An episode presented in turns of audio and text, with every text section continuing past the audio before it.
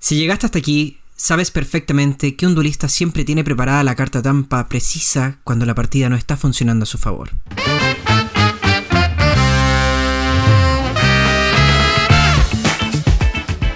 Te damos la bienvenida a un podcast realizado por Devir llamado Manual de Supervivencia Lúdica, donde hablaremos de la pasión de jugar juegos de mesa, cartas, rol, miniaturas y todo lo que esta maravillosa industria tiene para ofrecer. En este episodio hablaremos sobre el juego de cartas basado en la famosa animación creada por Kazuki Takahashi Yu-Gi-Oh! Repasando de qué se trata, tipos de baraja, la evolución del juego y mucho más. Soy Cristóbal Pérez y para meternos de lleno me acompañan Javier Escobedo de Devir México y Rodrigo Faure de Devir Chile.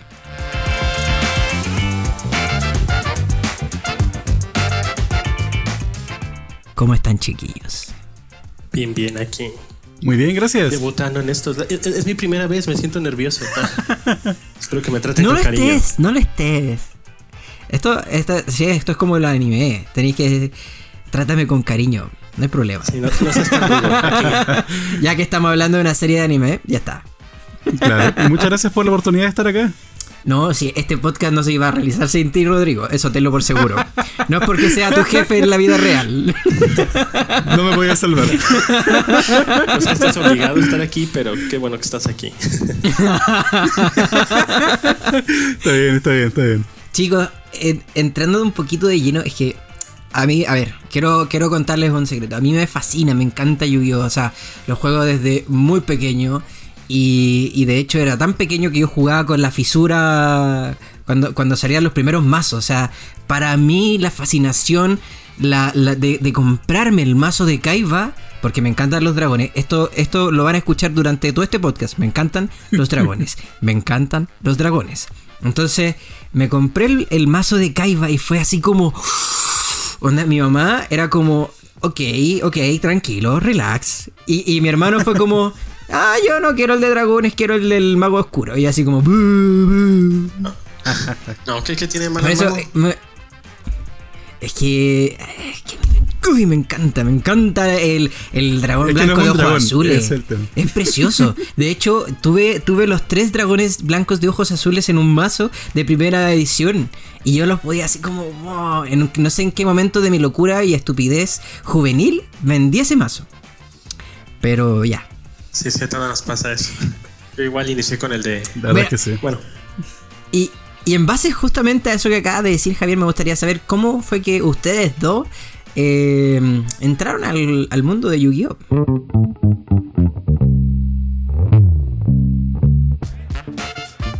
Cuando niño siempre quise jugar Yu-Gi-Oh! Pero claro, la situación no era quizá como la apropiada, no había como la cantidad de ingresos para como adquirir como ese tipo de cosas.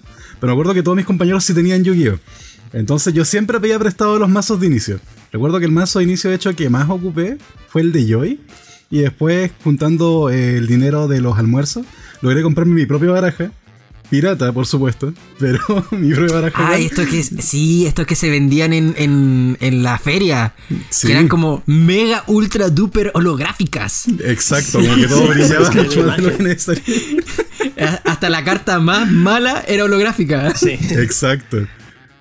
Pero claro, ahí ese fue como mi inicio, pero claro, no llegué como a jugar como con cartas de verdad propias hasta el 2015, si no me equivoco, que fue cuando salió el mazo Extreme Synchron, que fue ya mi primera baraja donde ya inicié con Yugi. Oye, pero es que volva- quiero volver justo a tu pasado porque ¿qué se sintió comprar la baraja de Joy? No sé qué tanto, yo quería otra, pero no quedaba.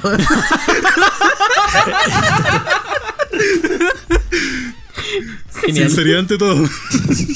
Es que, bueno, hay que, hay que, hay que ser honesto. O sea, cuando, cuando tú tenías al dragón blanco de ojos azules que tiene, eh, corríjame si me equivoco, ya no recuerdo, 10 o 12 estrellas, eh, que pega 3600 y después te sale un dragón negro del ojo rojo, que está increíble el dibujo, pero que tiene la misma cantidad de estrellas, que se baja con la misma cantidad de, de invocación.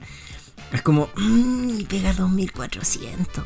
Es decir, como que el mío, yo prefiero el otro, quiero el blanco. y sobre todo en las primeras. No, no, no, no, no. No, acá no. Acá no, no, no, no, no. No, pero era precioso el dragón negro de ojos rojos. ¿Y tú, Javier? Pues, ¿Cómo fue que entraste? Pues yo inicié en que teniendo 10 años, igual en, en primaria. Creo que lo que me levantó más fue el anime. O sea, empezaron a las- pasar la serie así de wow, yo quiero esas tarjetas. Y de hecho fue en uno de esos viajes con mi familia que vino a una plaza a la baraja de inicio de Yugi, sí, arriba los magos. Y pues sí, sí, fue mi primera baraja. De hecho, este, el mago oscuro es como una de mis cartas favoritas. Entonces, lo tengo hasta tatuado. ¿En Entonces, serio? Muy bien. Sí, bueno, no, no tal cual el mago, pero sí su círculo, lo tengo tatuado en el brazo. Entonces, desde ahí inició mi amor con, por el juego. O sea, literal, mi, mi compañero de juegos fue mi hermana. Así como de, ah, te voy a tener que comprar el mazo, pero pues tu hermana también lo quiere y eso, pero ya no sabe ni siquiera jugar, pero ahí es donde también, ahí le enseñé a jugar a ella un poco. Eso sí, pues, con las reglas de la serie, ¿no? O sea, 0% al reglamento, invocaba sin sacrificio. ¿Quién no jugaba con las reglas de la serie? O sea, maldición, disculpen las palabras que diré, pero maldición cuando sale el bandido Kid y empiezan las apuestas por cartas importantes, porque ahí todos nos volvimos chango y empezamos a apostar cartas de nuestros mazos, era terrible. Sí. Tú perdías y perdías tu carta más importante. Sí, eso dolía. Eso. Nadie quería apostar conmigo por algún motivo. ¿Era muy bueno? No, mis cartas eran piratas. Ah, Bueno, pero pa- para ese entonces uno no notaba la diferencia. No, sí, de hecho me Pero si pasaba. tu carta brilla más que la mía, a ver. Claro, claro. No, sí, de hecho lo que me pasó que, claro, también yo ingresé al mundo de Yugi por el anime, que me impulsó a querer también junto con mis compañeros juntar las cartas. Pero claro, ellos tenían los mazos de verdad, leyeron las reglas de verdad, y yo no, entonces por lo tanto cuando jugaba con ellos al principio siempre decía como, ya, entonces yo invoco esto. Pero no puedes, tienes cinco estrellas. Pero, pero, pero, yo puedo, sí, me decían que no. Pero si Yugi lo hace. Yugimoto lo hizo en un capítulo y dos veces. Exacto. Yugi dijo que Sí, es sí, eso. me costó... me costó aprender las reglas de verdad en un principio, pero después, claro, fue posible. Sí, sí. Yo creo, yo- sí, yo creo, yo creo que es para los que jugábamos como mm, inspirados en el anime, esto era terrible porque cada vez se ponía peor. Después el reino de la sombra, el apostar las cartas, no. Qué bueno que ya más maduros logramos leer el, el libro de reglas de, de Yu-Gi-Oh! El hermoso libro de reglas que ha pasado por tantas ediciones, pero ahí está, sin leerse por muchos. Así es. Sí. Y, y chicos, a ustedes, ¿qué es lo que más les gusta de Yu-Gi-Oh, Javier? Pues yo ahora sí que siempre lo que, bueno, lo que más me llama desde que inicié hasta ahorita siempre son las ilustraciones. O sea, los artes del juego son lo que, lo que me llama. O sea, por ejemplo, el arte del mago oscuro en su momento y conforme fue avanzando el juego, pues veías decks con... Bueno, yo soy como de artes un poco más como lolis, como kawais. Entonces... ¿En serio? Sí, sí. O sí, sea, sí. tiene- tienes el mazo de, la, de las chicas dulce, chocolate. De los madolches, sí. De las chicas magas oscuras, Trickstar, o sea, todo, todo eso lo colecciono, Ah, lo la chica guardo. maga oscura, genial. ¿Tienes la maga oscura esta que salió como edición promocional? Eh, no. Que era. Que era con un dibujo muy, muy. Es que no me sé el número específico, pero era como. Como que salió primero en Japón. Todos siempre salen primero en Japón. Y después eh, sacaron la versión americana. No, tristemente no. Aquí en México volaron.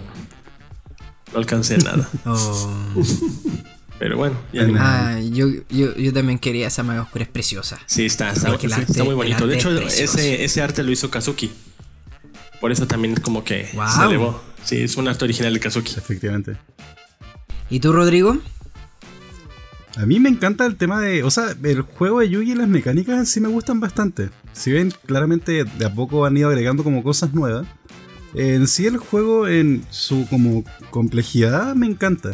Y aparte, me gusta mucho el tema de los arquetipos. El tema de poder decir, no sé, yo como que me gusta esta serie de cartas, todas tienen como algo en común. Las quiero juntar y van a funcionar bien en un mazo. Debo, decir que Rodrigo, Ro- yo y Rodrigo trabajamos juntos para la gente que no sabe que, que está escuchando este podcast. Pero esto es súper importante porque Rodrigo es genial. Yo no sé de dónde sacan las ideas, pero es genial para armar mazos. O sea, él se las saca de no sé si no sé si ve YouTube, no sé si ve lee muchas páginas o si sale de todo su cerebro así creativo. Pero fue como, Rodrigo, esto. mm, Está este mazo con dragones. Y no sé qué más. Y hay guardianes. ¿Cómo armaste tú tu mazo con dragones y guardianes? Me dice, mira, Cristóbal, así. Jugamos una partida. Y literal, literal, yo no tenía nada que hacer. Nada que hacer. Era como, ya, ya está, ya está, ya está. Gracias, Van. Después Rodrigo ahí cayó del trono por un rato. Después volvió. Pero. Sí, de hecho, Chris está hablando en particular eh, en este punto de la baraja Crusadia Dragon Link. En particular. Exactamente. Oh, Crusadia, Dragon Link. Y de hecho, lo, lo interesante de esos arquetipos es que cuentan también un lore. O sea, esos arquetipos tienen una historia que se, ahora sí que se entrelaza. Y es, es muy buena. Exacto. O sea, eso es también lo interesante del Yugi. Hay historias. O sea, hay un lore muy grande que es el Duel Terminal, que es una serie de arquetipos y cartas que van, creo que desde el 2012, si no me equivoco, y terminaron no tan como a los 2016, 2017 aproximadamente. Entonces, sí es un lore muy largo, Creo que sí. pero muy bueno. ¿no? Y el lore siguiente que continuó que fue World Legacy, o el legado mundial, que es mi favorito personalmente. Me encanta toda esa historia. Pero para la gente que nos está escuchando, por Rodrigo, cuéntanos eh, la historia de, de Crusadia y de World Legacy. O sea, que es que es como largo de explicar igual, pero claro, la historia del legado mundial consta de estamos como en un mundo en el cual hay como unas reliquias que se llaman los legados mundiales. Que como que en un principio como que es como un mundo de fantasía, donde están como de estas reliquias repartidas por el mundo y tenemos como un hada en particular que encomienda a tres aventureros en la misión por encontrar todas estas reliquias. Esto, esto es como muy, muy. ¿Cómo se llama este juego? Este videojuego? El, el que existía, que, que tenía los Dijin, que tenías al chico este Ah, de Golden Sun. Golden Sun. Como para que la gente se imagine los personajes, los tres personajes que, que llama esta hada, son muy similares a los de Golden Sun. Eso. Es que claro, de hecho, bueno, el primer arquetipo de lo que compone la historia de World Legacy sería los World Cáliz, que son los monstruos de- del cáliz mundial, y es como la primera reliquia que ellos encuentran. Y de pronto van en como. siguen en camino a descubrir las demás reliquias, pero claro, a medida que van encontrando las reliquias se revelan como se- secretos oscuros que llevan como a la pérdida de personajes.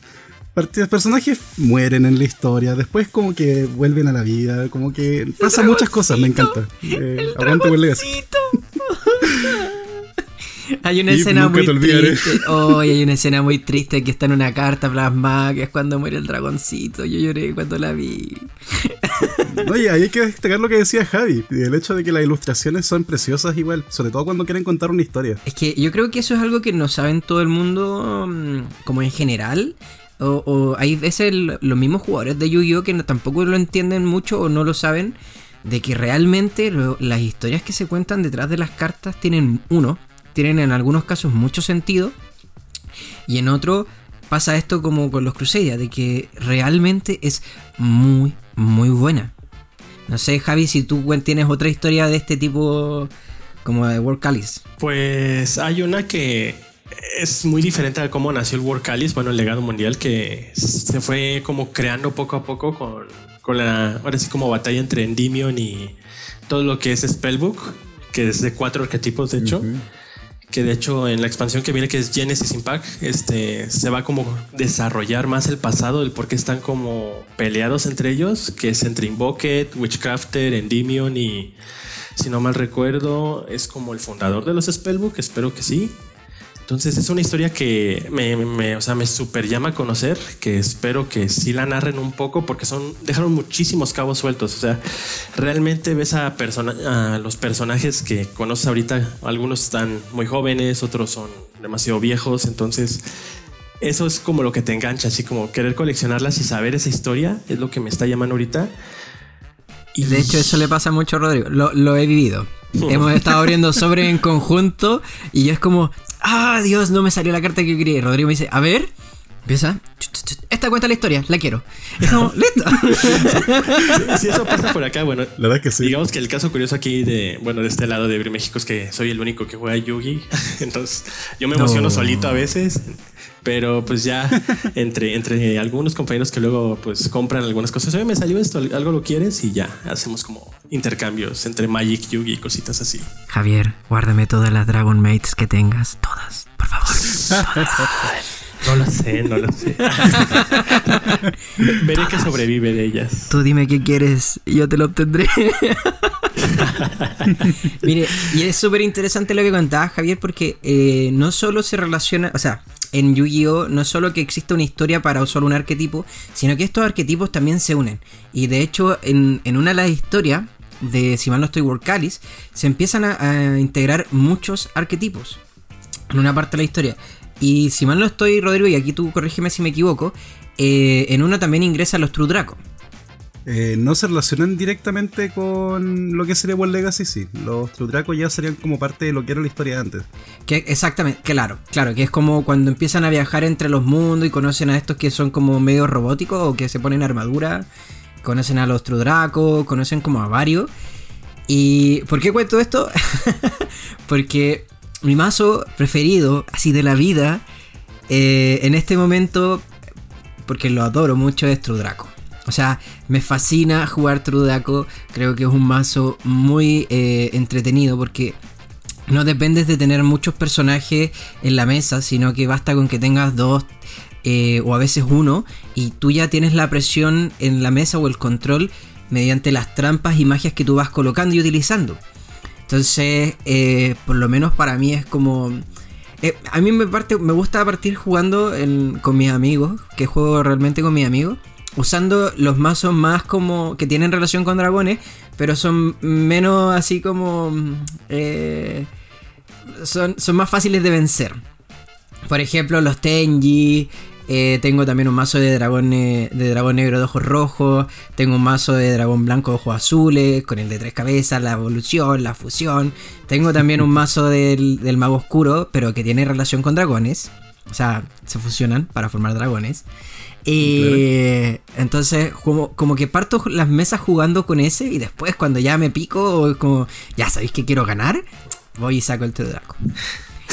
sí, sí. ¿A ustedes cuál es su mazo favorito como para pa, jugar? Veamos, veamos. Bueno, yo, yo tengo igual como que mi mazo competitivo y, mi, y mis mazos como fun, por así decirlo, pero creo que mi favorito favorito, ahorita, ahorita, que estoy jugando como remotos y todo eso es prácticamente el de las damas arpías.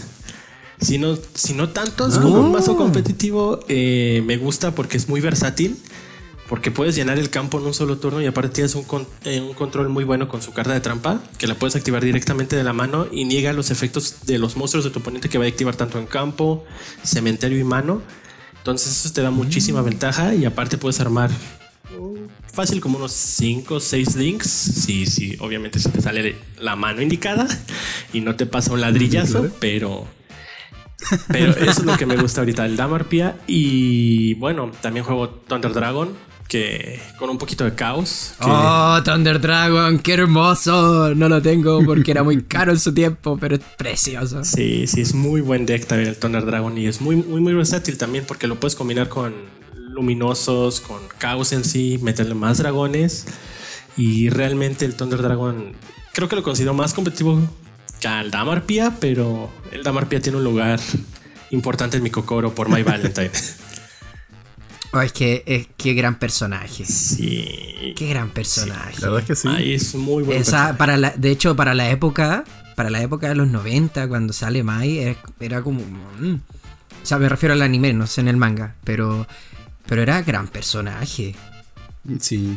Sí, sí, realmente. Y bueno, igual tengo muchísimos decks. Digamos que por los dibujos tengo este Madolches, tengo. Bueno, tenía Ghost Trick, tengo Artista Amigos, que es mi método de invocación favorito, el péndulo. Entonces, ahí tengo de todo un poco para, para jugar. y es que sí, si saco mi lista de decks favoritos, creo que nos echaríamos como tres horas. Entonces, no. no, no, no. Y genial. ¿Y tú, Rodri? Me pasa algo muy similar a lo que dice Javi, en el sentido de que de verdad tengo tantos mazos favoritos que posiblemente tengamos para rato. Pero yo creo que podría decir mi, como mi top 3 de mazos favoritos.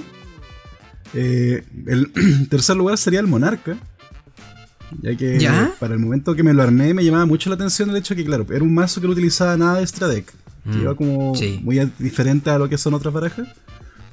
Mi segundo favorito es los Super Heavy Samurai. Oh, qué maldito ese mazo. ese mazo como lo odio en Duel Links, pero. Oh, sí. de hecho, me, me encantan como los mazos que son como distintos salen de la norma. Como decía, como lo que de los monarcas los caracteriza que no utilizan extra deck. Eh, Super Heavy Samurai eh, caracteriza que son monstruos que tienen muchísima defensa y que atacan con la defensa. Entonces, como que algo que sale totalmente. Me, has ganado varias veces con ese maldito mazo. Creo que es como. Eh, o sea, es mi segundo mazo favorito, pero claro, el primero, sin lugar a dudas, principalmente por el tema de la historia que hablamos más atrás, es el Warcalis. Lo, lo, ¿El Warcalis o el Crusadia? El, ¿O es lo mismo, así como.? No, el Warcalis. Ah. que, claro, el, el, Crusadia es como. Son los personajes, de hecho, de Warcalis, pero más crecidos en verdad. O sea, el protagonista ah, de Warcalis que crece razón. y se encuentra como con otras personas de otras tribus y que forman como este equipo unido llamado Crusadia. Pero claro, mis favoritos son los Warcalis que representan a los personajes cuando eran niños todavía, cuando tenían sueños y esperanzas. Cuando creían en y estaban iniciando la aventura. antes de esa mal spoiler alert, antes de esa maldita hada. Exactamente. Nunca confíen en la Nunca crean en ella. Chicos, ustedes dos que ya son mucho más expertos en esto, me gustaría eh, que a las personas que nos están escuchando, que también no, son tan expertas en, en, en esto de Yu-Gi-Oh! Eh, o a lo mejor jugaron en algún momento, pero ya no se acuerdan mucho de las reglas, porque Yu-Gi-Oh! tiene este tema de que cambia constantemente, año tras año se está reinventando. Entonces, si soy un jugador antiguo que ya no juega hoy en día, pero me llama la atención volver, ¿qué necesito para volver a jugar?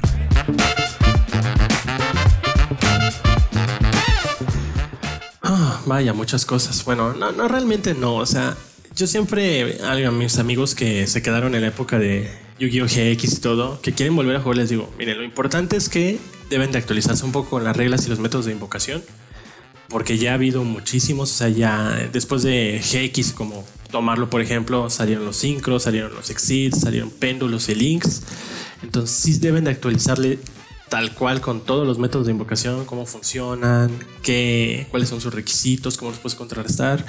Igual las nuevas normas del campo, creo que es muy importante que, que se actualicen. Digo, no ha cambiado mucho, más que las zonas de péndulo que se movieron del lugar, pero sí es un poco bueno, al principio como achacoso para algunos. Digo, oye, es que quiero activar mi carta péndulo en el centro. No, no puedes, tiene que ser en la zona de péndulo específica. Pero pues es magia. Entonces sí es como muy importante que, que se aprendan las zonas del campo porque igual, o sea, a lo mejor me adelanto un poco en torneos competitivos es sumamente importante que lo sepan porque sí les puede ir un poco mal. Pero claro, ese es como el tema principal, el tema de que entiendan como las nuevas reglas que hay en particular, los nuevos métodos de invocación. No es tanto porque los vayan a utilizar, pero sí o sí porque posiblemente si juegan con otras personas se los van a enfrentar. Pero claro, lo bueno que me gusta de Yugi en particular es que igual arquetipos que son antiguos, igual como que de pronto eh, Konami les suelta como soporte nuevo.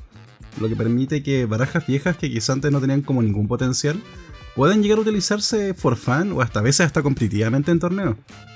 Eso pero si tienen cartas viejas, que las revisen y quizás sale algo interesante con material nuevo. Sí, de hecho eso es lo que se agradece, como tú dices, Rodrigo. O sea, realmente a veces Konami les da un segundo aire a decks que ya muchos hacían por muertos, pero que tenían un espacio enorme como en nostalgia y... No, es que este es mi único deck y lo quiero seguir usando y... O sea, creo que el soporte que le han dado, de hecho, no tiene mucho que pasó una votación que hicieron para hacer como tu propia carta con arquetipos muy viejos y que realmente algunos merecían soporte y pues eso creo que como que también incentiva a viejos jugadores como, oh, mira, mi arquetipo puede que gane, voy a regresar, voy a este, desempolvar un poco mis ex viejos y todo para, para volver a jugar y eso, eso les levanta como que el espíritu de investigar, de volver a salir a las plazas. Bueno, ahorita no se puede, pero, pero jugar como de manera remota y eso, eso es lo que ha despertado. Y de hecho creo que eso es lo que, lo, lo que es muy bueno del juego, como que siempre va a haber algo para ti. Sea cual sea tu gusto, este, va a haber un deck para ti, una estrategia para ti. Si te gusta el control, si te, gusta ser un poco más ofensivo, defensivo, siempre va a haber algo para ti. qué bueno que dijiste eso, porque yo creo por lo menos de que ah, es súper... Eh, a lo mejor facilita un poco más la experiencia que si alguien se quedó atrás en, en el juego, no está actualizado con las reglas eh, tome simplemente una facción o un tipo de, personaje a lo mejor que le gusta y se especialice en eso, aunque no sea competitivo. Yo siento que cuando uno hace ese tipo de ejercicio, vas aprendiendo en el camino lo demás que tengas que aprender. Es como, ok, si te gusta el dragón blanco como a mí me gustaba cuando era más pequeño y hasta el día de hoy, entonces vas, te armas un mazo de, dragón blanco, le sumas un par de cosas, por ejemplo la fusión que eso ya se conocía, eh, y vas aprendiendo en el camino porque obviamente con el tiempo vas a querer mejorar tu mazo. Entonces a lo mejor eso puede ser un camino bastante más sencillo para los jugadores antiguos que se puedan eh, querer reconectar con Yu-Gi-Oh! Tú también hablaste de esto, Javier, y me gustaría también que, nos comentaras un poco de eh, cómo es la experiencia para ti eh, de jugar en plataformas virtuales. Pues bueno, ahora sí que plataformas virtuales oficiales, digamos, si, si nos están escuchando así como las no oficiales, las que uso más es Duel Links. O sea, tenemos Duel Links, claro. Que, o sea, al principio casi no me enganchó, pero esta cuarentena realmente me atrapó el juego. O sea, creo que le dedico a Duel Links este, unas dos horas diarias para farmear personajes, conseguir cartas y todo y armar mazos. Y que de hecho me ayuda como a armar los mazos que no puedo armar en físico porque son muy caros, son muy viejos. Entonces eso, eso me ayuda como a aprender un poco de ellos en cuanto a oficiales, ¿no? Y en cuanto a no oficiales, pues realmente es muy divertido. O sea, hay una gran comunidad, eh, se arman torneos de todo tipo y realmente también como que, aparte de jugar, te sirve para testear tus mazos ahí y saber si te conviene comprar esa carta o si mejor cambias un poco o si mejor pues renuncias un poco a esa estrategia porque ves que tu deck ensalada de 20.000 cartas no va a funcionar. sí, sí me ha pasado. Antes de, antes de mandarte de cabeza por un mazo, pruébalo en, en digital. Sí, sí, realmente creo que lo recomiendo mucho. Más que nada, porque a veces algunas cartas son caras, digo, no todas, solamente las competitivas. Pero muchas veces nos dejamos guiar por esa receta que vimos en internet o porque tal campeón ganó con esto y queremos tal cual las cartas y eso puede salir un poco de nuestro presupuesto. Entonces estas plataformas este, virtuales realmente creo que a todos nos pueden funcionar para probar los decks para saber si conviene la inversión o mejor lo armamos con nuestro estilo o probamos otras alternativas más económicas. Yo, yo tengo la, desventaja en mi vida en general de que soy como Cosmos. Como que veo un, mazo nuevo que salió que tenga relación a dragón y es como, ¡Oh no! ¡Impulso de idiotez! Entonces, antes de siquiera probarlo, yo ya me estoy comprando la carta. Tengo a medias ahí casi como un par de cartas de las dragonas Mate, que eran las que decía antes. Eh, son, eh, para los que no, no son entendidos en el tema, son cartas que salieron hace muy poco. Deben haber salido hace el año pasado aproximadamente, a finales del año pasado, una cosa así. Y salieron, son, son muy escasas son muy... Em, tienen un valor alto en el mercado y eh, es bastante complejo hoy en día como conseguirla. Por eso Javi, consíguelas. Pero el, tema es, Así como de veré, veré, veré. Guardando las Dragon Mate. al triple de precio. ¿Y tú, Rodrigo? ¿Cómo ha sido tu experiencia en las plataformas digitales? La verdad es que, claro, eh, más allá de experiencia como plataforma digital, que también he jugado Duel Links, pero claro, no me ha logrado enganchar tanto quizás, porque en Duel Links tengo como mi único mazo que he mantenido por siempre, que ha sido el de la Silent Magician. Mm. igual, claro, como que le he puesto un poco más de cartas estables para que siga jugando, funcionando, pero claro, no es lo mismo ya ahora que salieron los Exis sobre todo en el juego. Pero lo que sí he jugado ha sido duelos remotos a través de videollamada. Lamentablemente oh. no se compara a tener la persona frente a frente, poder jugar. Pero aún así es como un método que igual funciona. Hay que tener confianza con la persona que uno está jugando, sí. A veces es como complicado jugar con cualquier persona porque te pueden hacer trampas sin que te des cuenta. Pero claro, igual he jugado como con amigos y... Eh, no es lo mismo, pero es similar y te ayuda a utilizar tus cartas físicas. Que que es lo que se echa de menos en este momento. Yo sinceramente no entiendo a esa gente que hace trampa para poder ganar un, duelo. Porque es como, qué fome, saber que ganaste solo porque hiciste trampa. Es como, no, no, no te hiere el ego, así como saber que el mazo que preparaste no funciona, que el mazo que trabajaste no funciona. Es, como... ese es el tema. Si parte de la estrategia y parte del esfuerzo que uno pone en el mazo tiene que ver con eso. Para eso vayan a jugar polilla tramposa. En ese juego sí se puede hacer. se puede hacer trampa. Sí, no. claro. sí, me imagino esos duelos remotos así como de, oh, gané y se levante como 20 cartas encima, abajo de. claro. No, y aparte, igual me gusta el TV los duelos remotos porque yo cuando era niño, y estamos hablando ya de mis tiempos con mi baraja pirata y todo, eh, yo jugaba por teléfono con amigos. ¿En serio? Ah. Sí, y ahí, ahí sí que necesitas como un nivel ridículo de confianza, porque ni siquiera estás viendo lo que tiene el oponente, sino que. Claro. Es como conoces también el mazo del otro, el otro conoce también tu mazo, entonces como se van informando cada una de las jugadas a través directamente de, por teléfono. Y eran llamadas de cuatro horas. O sea, tú, Rodrigo, eras un visionario. ¿Qué estás haciendo en el 2020? Deberías estar en el 2030. Sí, tú ya sabes lo que Resolviendo el virus. Sí, ¿qué estás haciendo acá? Se pasaba bien, pero insisto, el tema es la confianza. Lamentablemente hay que tener una confianza ciega en la persona con la que estás jugando para que algo solamente por audio funcione. Mm, sí, es tener mucha confianza. ¿Qué? Hablando un poco también de todas estas. de todos estos temas de los links, de los. Eh, de los exis, de las evoluciones, las fusiones, todo este tema. Eh, y de los péndulos. Malditos péndulos. Em, ¿Qué opinan de la evolución del juego y, estas nuevas mecánicas que han introducido de a poquito? Porque, claro, como ustedes decían, de a poco a poco han ido introduciendo diferentes tipos de jugabilidades. Eh, a mí personalmente, y eso lo hago para partir, creo que me, en un principio cuando nombraron a los links, me chocó un poco.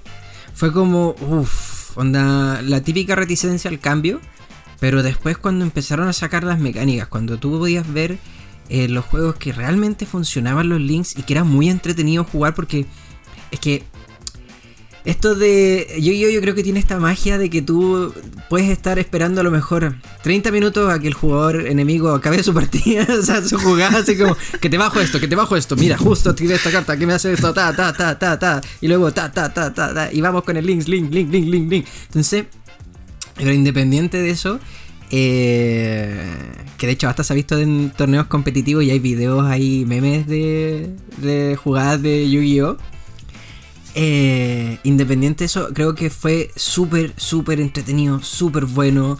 Por lo menos como que la experiencia de agregar los links, de poder tener otro tipo de, carta que te permitía bajar más cartas eh, que eran antes eran súper caras y difíciles de bajar y ahora las podías bajar mucho más sencilla, de, de manera mucho más sencilla. A mí me encantó. No sé ustedes. Ah, odio los péndulos. Detesto los péndulos. bueno, pues yo, yo, ahí tengo que decir que no. Yo amo los péndulos. ¿ah?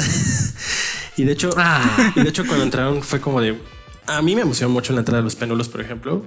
Uno porque era sí un poco roto, porque sí podías invocar por kilos. O sea, de hecho hay un meme, como tú dices, de un tipo así como de, ah, este, activó esta extra y péndulo y avienta todo el deck literal, tableros. Como o sea, realmente eso podía ser con péndulo.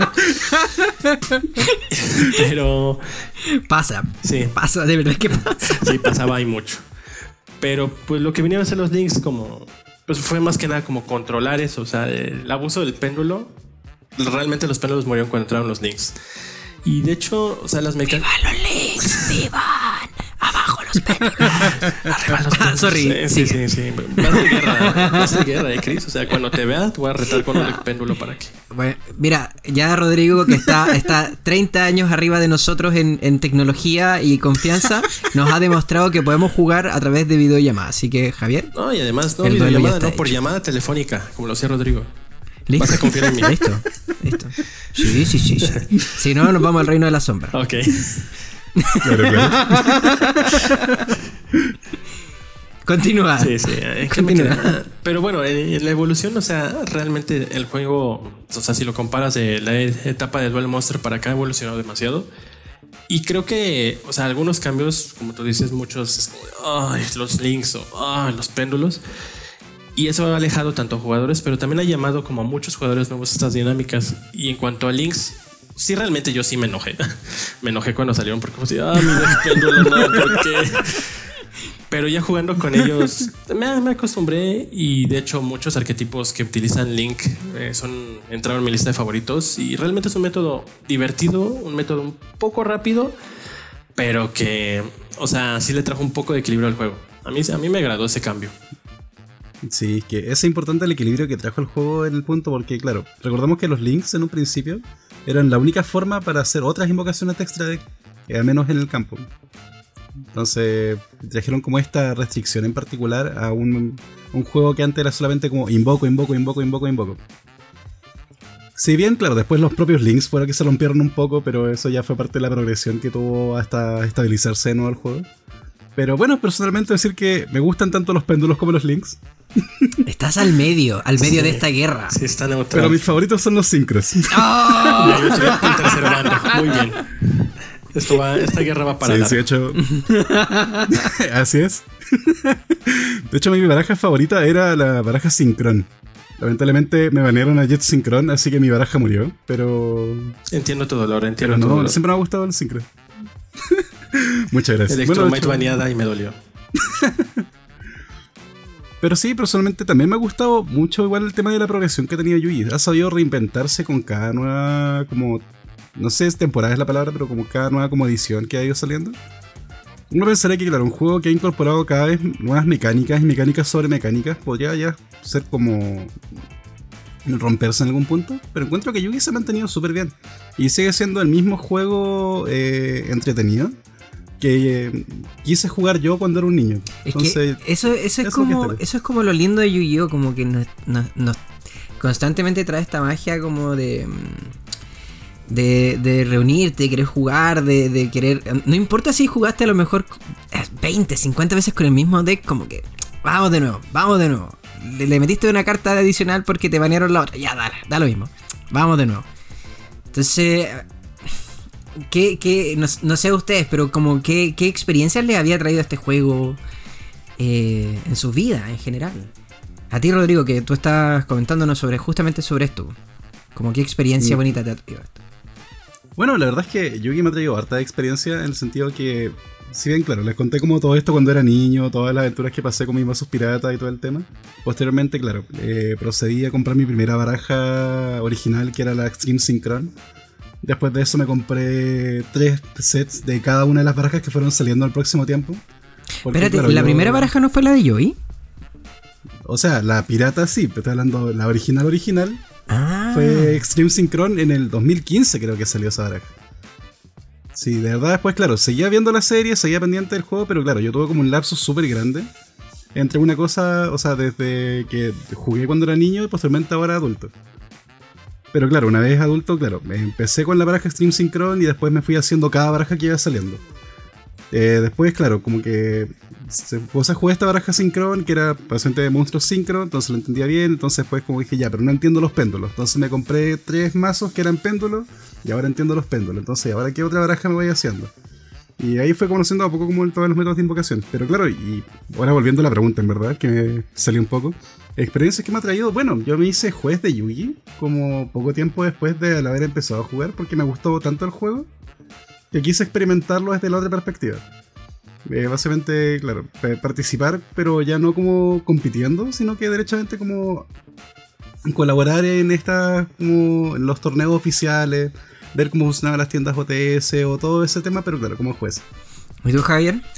Pues bueno, creo que mis experiencias han sido, van a sonar muy románticas y cursis, pero no, no, no es aspecto, pero tengo muy bonitos recuerdos del juego. O sea, yo cuando inicié a jugar, pues mi única compañera de, de juegos fue mi hermana, porque en la escuela nadie jugaba. O sea, yo era como el bicho raro que llegaba con sus ex y, oiga, ¿no quiere jugar? Y todos se iban. Pero llegaba a casa y mi hermana era como de, bueno, juego contigo. Aquí jugamos mitos, no te puedes sentar con nosotros. Pero bueno, eso fue al principio. Ya conforme fui entrando como a secundaria y todo, ya había un pequeño grupo de amigos que siempre jugábamos Yugi, entre nosotros armábamos estrategias. Y o sea, realmente en su momento no había torneos como tal, pero íbamos como a, a torneitos locales y aunque no brillábamos, o sea, brillábamos pero por perder, pero ahí estábamos jugando. y de hecho, de hecho es- eso fue como una de mis fases favoritas en cuanto al Yugi porque yo recuerdo que en ese entonces tenía un deck héroe con un extra deck de 30 cartas. Porque yo tenía todas las fusiones que existían en ese entonces. Y después. Era muy, muy bueno. Creo que fue que. no me acuerdo en qué competencia fue, corrígeme. bueno, tú debes saber, Jairo, ¿no?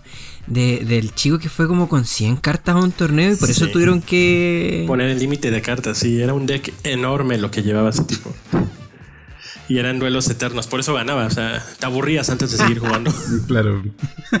Sorry, continúa con tu historia de, los héroes. Me encanta los héroes. Sí, sí, sí. Era, Creo que el héroe también es otro de mis ex favoritos. Pero ya conforme fui avanzando, me metí como al área. Bueno, quería ser más competitivo. Y de, hecho, en la época de Fight entré con los Black Wings, que Así me dediqué como a armar una buena estrategia con ellos. De hecho, los Black Wings estuvieron un tiempo en el competitivo fuerte me acuerdo. Años sí, mucho, lo recuerdo. Sí, sí. Sí. Sí, era un, era un deck muy rápido, me gustaba, aunque sí, era un poco caro algunas cartas. Y con eso empecé como a interesarme más en el competitivo y, llegó un punto en el que sí asistía a regionales. O sea, intenté meterme de juez, pero mi inglés no era muy bueno, entonces me hice más como jugador. Y pues sí, o sea, igual en los regionales quizás sí rozaba los tops, pero siempre era como algo me fallaba, o sea, los nervios siempre te traicionaban en esos eventos y fue con el mismo grupo de amigos que, era como el apoyo y era eso que te hacía como motivarte, no, sabes qué, tú me prestas esta carta, no me voy a rendir o no me voy a ir de la primera ronda, pues voy a seguir a ver qué tal pasa. Mm. Son bonitos esos momentos.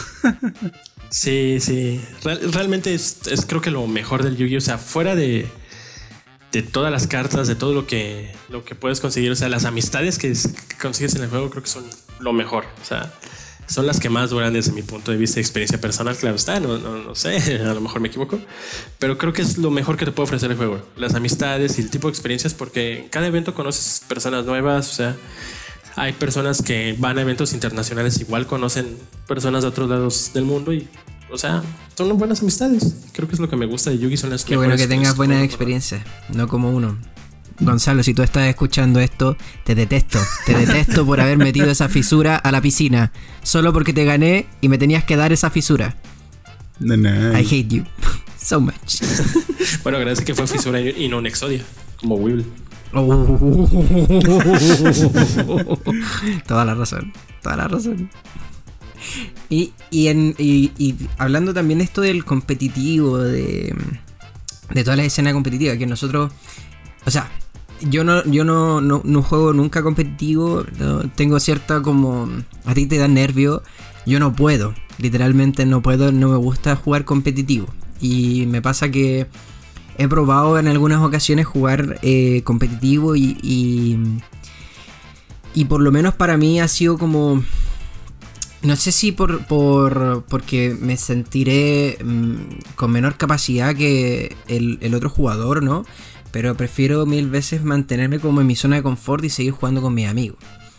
Pero tú que, ustedes dos que ya tienen experiencia en, esto, tanto como juez, como decía Rodrigo, como jugador y hoy en día también como organizador, y tú Javier, em, ¿qué tal ven la escena competitiva hoy en día y eh, qué recomendarían para quienes aún no viven esta experiencia?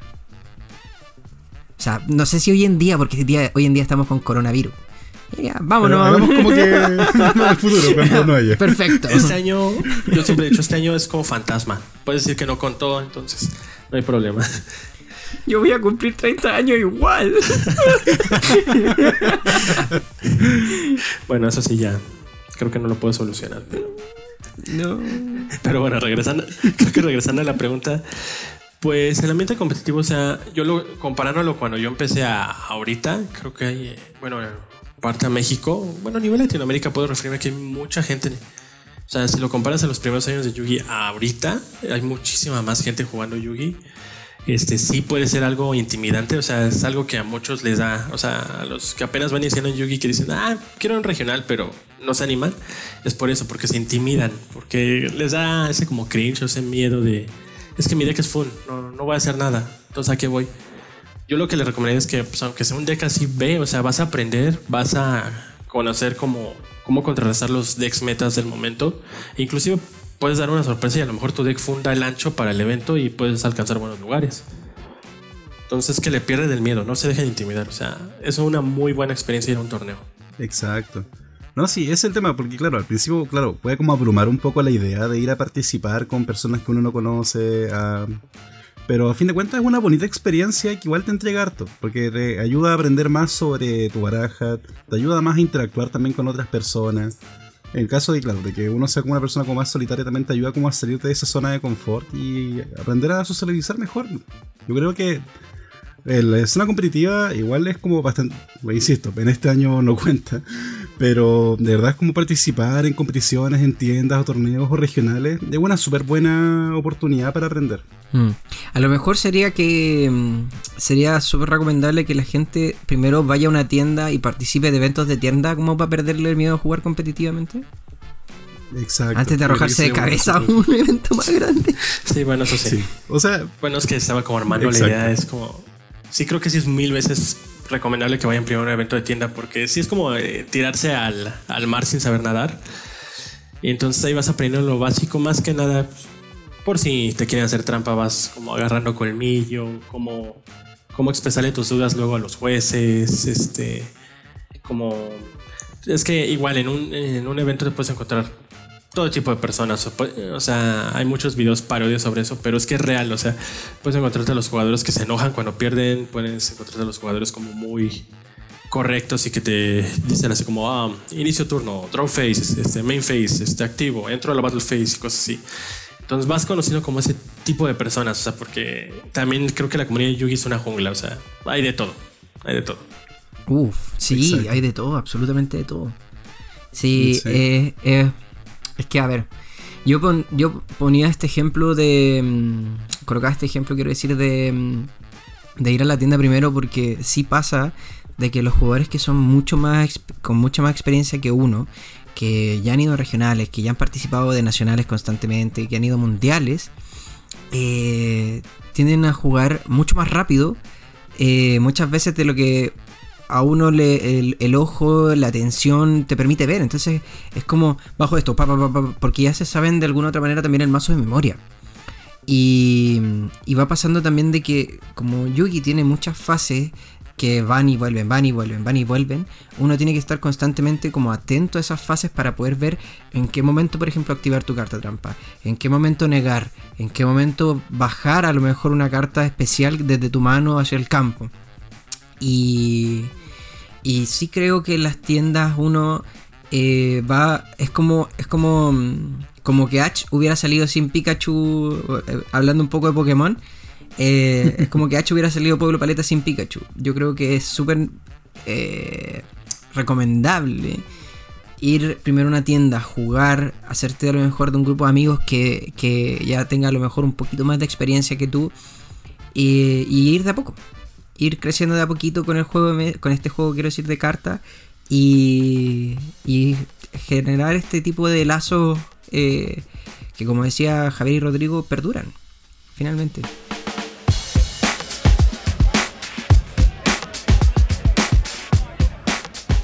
Chicos, volviendo un poco al anime, y no desde ese de la rata eléctrica, sino que hablando del de Yu-Gi-Oh!, el que nos, nos llama hoy día.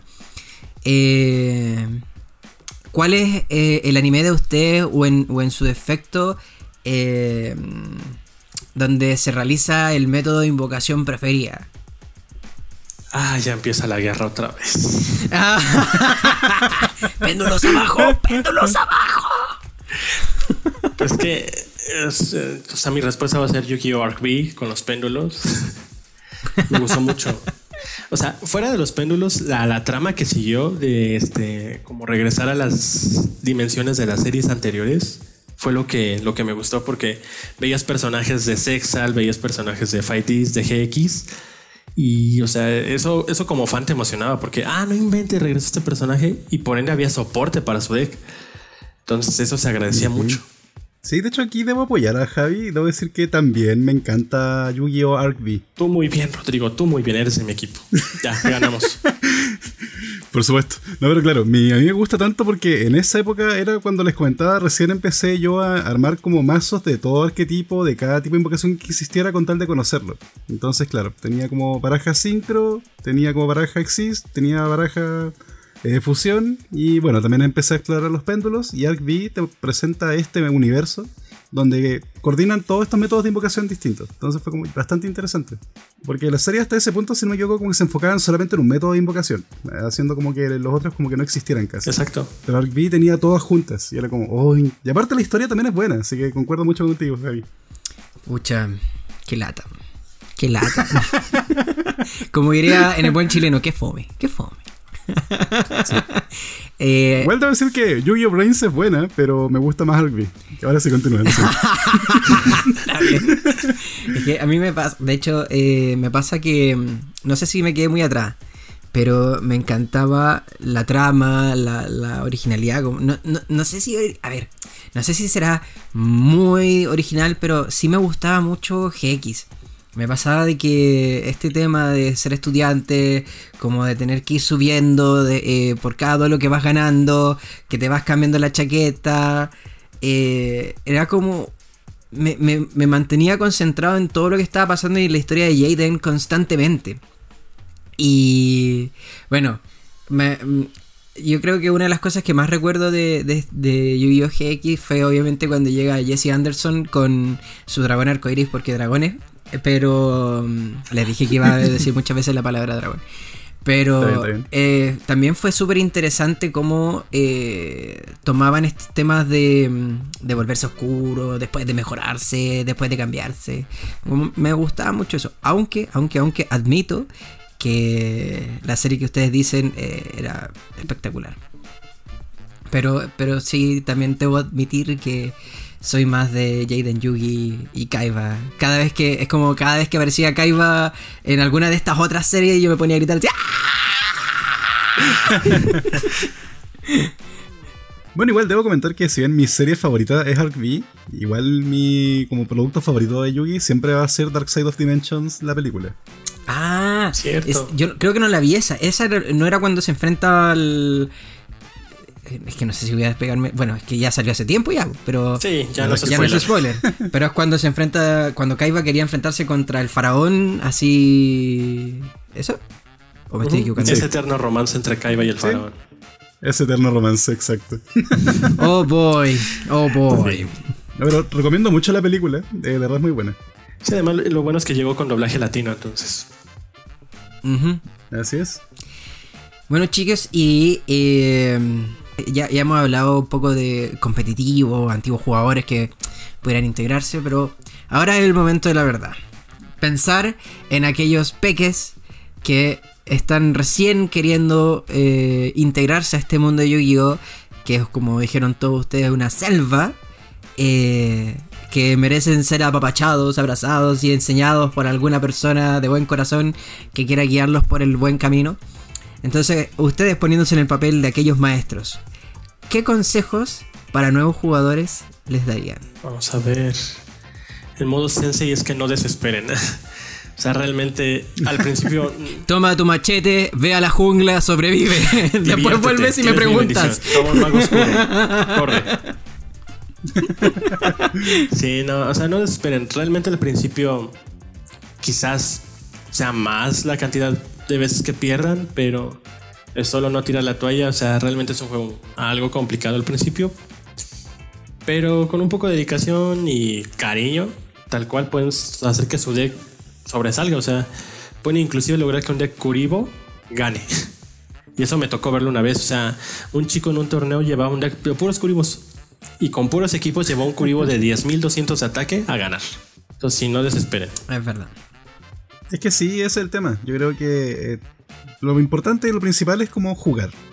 Animarse a jugar con, no sé si, o sea, con personas distintas, jugar en distintas ocasiones, pero jugar harto e ir aprendiendo. No importa que uno pierda, como decía Javi, lo importante es aprender con cada eh, derrota que uno tenga. En las victorias también sacar lo bueno, sacar básicamente las lecciones que uno pueda aprender, con tal de ir mejorando a poco. Porque como Yugi es un juego igual complejo, tiene bastantes reglas. Pero si uno lo disfruta, yo creo que a fin de cuentas va a ser una experiencia súper confortante. Yo, más que nada, creo que es súper importante decir que ojalá, eh, después de todas estas conversaciones que hemos estado teniendo, la gente queda con una noción más o menos de qué cosa es Yu-Gi-Oh! Si no lo entendieron, no se preocupen, nadie lo entiende. Eh, hasta que lo juegas. pero, eh, pero sí no tengan miedo a, a probar decks, como decía Javier. Eh, hasta los Yaima. ¿Yaima se llamaban estos como marcianitos? Ah, los Oyama. Oyama, gracias. Los Oyama eh, pueden funcionar. De hecho, hay toda una mecánica detrás de eso, de los Oyama. Y. Y que jueguen, jueguen para divertirse, jueguen, no, no, no, no piensen eh, de, de- de primer momento en el competitivo, váyanse tranquilos, disfruten el viaje de jugar Yu-Gi-Oh! Porque si ustedes recién están empezando a vivir esta experiencia, ojalá, ojalá, y les digo de todo corazón, lleguen a la edad que tenemos nosotros y tengan tan buenos recuerdos como los que explicamos hoy día en este capítulo de podcast. Sí. Definitivamente. Sí, realmente en este juego pueden hacer muy buenos recuerdos y. Y sí, o sea, no, no tengan el miedo, o sea. Realmente pueden jugar por diversión, porque es un juego, o sea, lo importante más que ganar es divertirse. Exacto. Y abrir sobres. Ah. Abrir Los sobres. sobres. Sí. Comprar cartas puede ser súper entretenido, pero chicos, abrir sobres. Y si sacan de ese sobre una carta que brille, Uh. no, no la cambien por un mago oscuro. Nunca la cambien por un mago oscuro. Uh.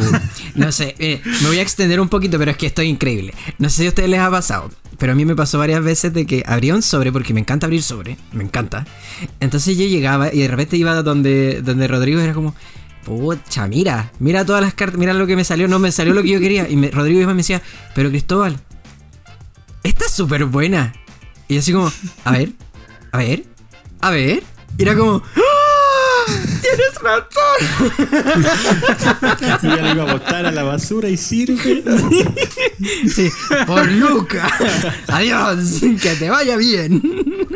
Sí, no, y bueno, y debo comentar en base a eso también de que yo igual he sido como un- una persona que cuando abre sobres tiene suerte. Ah, Porque sí. siempre cuando hay una carta que quiero una edición, digo, ya, quiero esta carta y no quiero pagarla por los 100 dólares que debe costar. A una caja a ver si sale. Apolusa. Y sale. La Polosa, el Abramax. El- el- La las cartas Ali. de Workalis siempre te han, te han salido. Siempre, siempre. Es que me, me buscan, Sí, saben que las sí. Te siguen. El corazón de las cartas, no olvides eso. Sí. Pero por supuesto. Obvio, el corazón de las cartas es muy importante. Bueno, chiquillos, muchas gracias por venir el día de hoy. Yo sé que eh, estamos todos abrumados con, con- con muchas cosas en la mente hoy en día. eh, pero eh, fue muy, muy grata y agradable esta conversación que tuvimos hoy día. Fue muy, muy genial poder hablar con ustedes dos sobre esta pasión que finalmente nos une y, y nos lleva a hablar de cartitas de cartón y de olores a sobres nuevos y cartitas nuevas. Sí. Si quieren, quieren decirle algo al público que nos está escuchando hoy día, Bueno, yo no podría. podría decir que si han escuchado de Yugi, a veces como le ha interesado quizás jugar, pero sienten como muy abrumado por todas las mecánicas. Digo, denle una oportunidad. Es un buen juego. De verdad, por algo hemos dedicado los presentes acá tanto tiempo igual a coleccionar las cartas, a jugar con otras personas. De verdad, es recomendable. Sí, o sea, Y bueno, creo que igual, eso podría no le tengan miedo al juego y si se les hace muy complejo en físico, jueguen Duel Links. Es una versión resumida del juego. E igual conocen el- los métodos de invocación. Digamos, ahorita Duel Links están exits, pero es como una manera amigable para, para iniciar el juego y además lo pueden traer en el móvil, en la, en la compu y ahorita en la cuarentena creo que es una muy buena opción para poder jugar esto. De hecho, sí, es un buen consejo. sí, totalmente de acuerdo, totalmente de acuerdo. Muchas gracias chiquillos nuevamente por venir y por participar con nosotros de- en este nuevo capítulo de Manual de Supervivencia Lúdica. Cierre. Arriba ambos. Genial.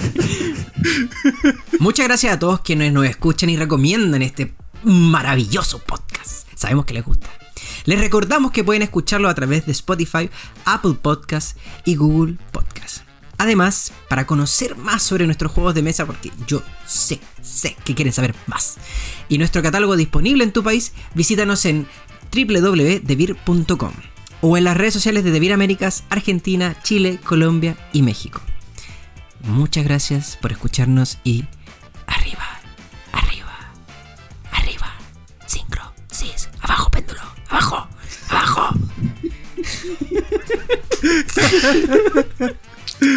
Ya, ya es guerra, eh, ya es guerra.